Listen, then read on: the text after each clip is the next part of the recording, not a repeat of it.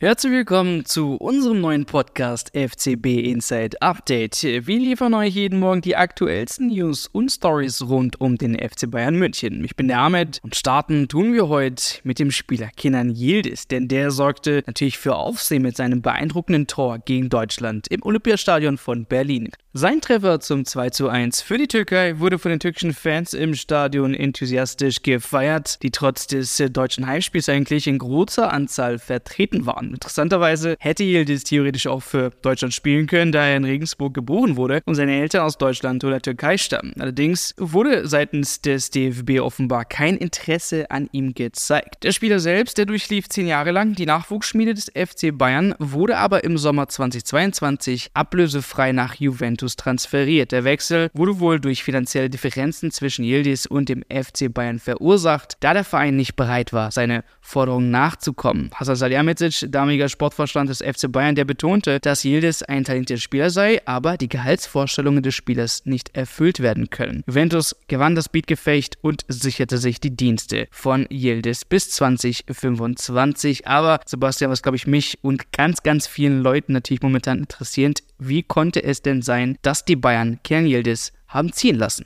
Ja, man muss ja schon auch einfach sagen, dass Yildiz wohl einfach viel zu viel Geld verlangt hat. Das hat Hasan Salihamidzic damals als Sportvorstand auch sehr deutlich gesagt.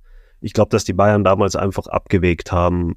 Yildiz ist ein großes Talent, hat aber viel Geld verlangt und man darf nicht vergessen, er spielt halt hängende Spitze. Das heißt, er ist ein Offensivspieler und damals hatten die Bayern da schon sehr starke Spieler und haben jetzt ja auch echt eine tolle Offensive mit Kane, mit Musiala, mit Sané, mit Gnabry, mit Thomas Müller.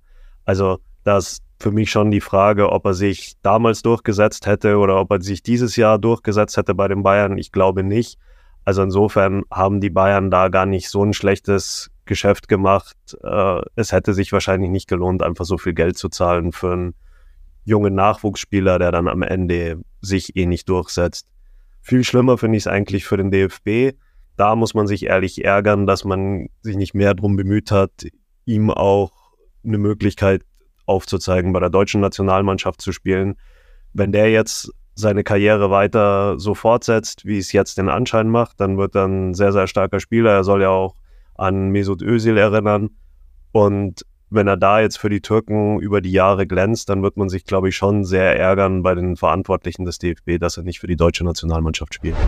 Die Niederlage der deutschen Nationalmannschaft gegen die Türkei, die war sehr enttäuschend, besonders für das ja, Mittelfeldduo Joa Kimmich und Ilkay Gündogan, das nicht überzeugte. Kimmich wurde in der 71. Minute für Leon Goretzka ausgewechselt. Lothar Matthäus, der äußerte sich nach dem Spiel kritisch an Kimmich und Gündogan. Als TV-Experte bei RTL bemerkte er, dass die beiden Spieler auf der Doppel-6 eigentlich nicht so gut harmonieren, da sie sich ziemlich ähneln. Er bevorzugte Goretzka oder Pascal Groß neben einen von ihnen, um die defensive Rolle im Mittelfeld Mittelfeld zu übernehmen. Berichte der Bild legen nahe, dass Kimmich seinen Stammplatz für die EM ja nicht mehr sicher hat. Seine Leistung wurde genauestens beobachtet, insbesondere nach dem guten Zusammenspiel zwischen Gündogan und Groß in vorherigen Spielen. Bundestrainer Nagelsmann, der betonte nach der Türkei-Niederlage, dass niemand, absolut niemand, einen festen Platz in der Startelf habe. Er ermutigte alle Spieler, ihr Bestes zu geben und passt die Aufstellung dem Gegner und den Anforderungen des Spiels an. Es bleibt also abzuwarten, wie sich die Situation entwickelt und welche Entscheidungen Nagelsmann für das deutsche Team treffen wird. Aber Sebastian, was denkst du?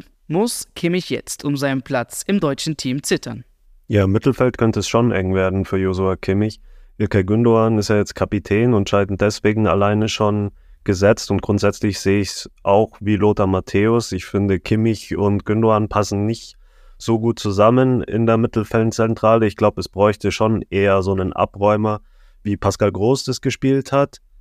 Darum könnte ich mir gut vorstellen, dass Kimmich vielleicht bei der EM eher auf der rechten Seite spielt, entweder in einer Viererkette, wie er es ja schon bei der WM gemacht hat, oder sogar in einer Fünferkette, ähnlich wie Kai Havertz das gegen die Türken auf der linken Seite gemacht hat. Ähm, dann hätte Kimmich auch die Möglichkeit, sich vorne offensiv weiterhin einzubringen, aber auch seine Stärken als Rechtsverteidiger, die er ohne Zweifel hat, auszuspielen. Und dann denke ich, könnte er auch auf dieser neuen Position, auf dieser neuen alten Position eine gute Rolle für Deutschland bei der EM spielen.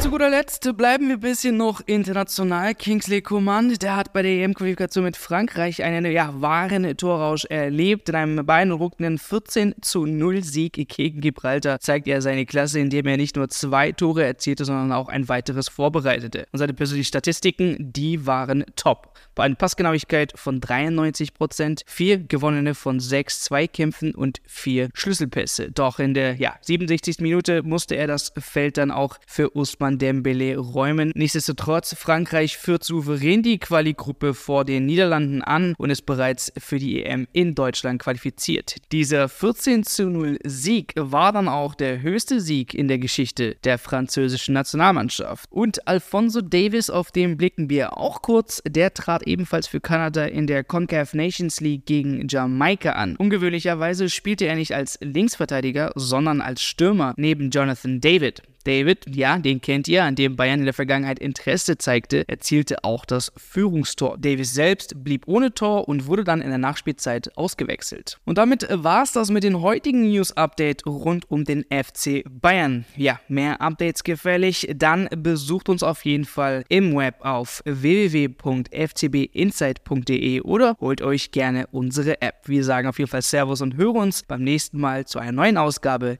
FCB Insight Update.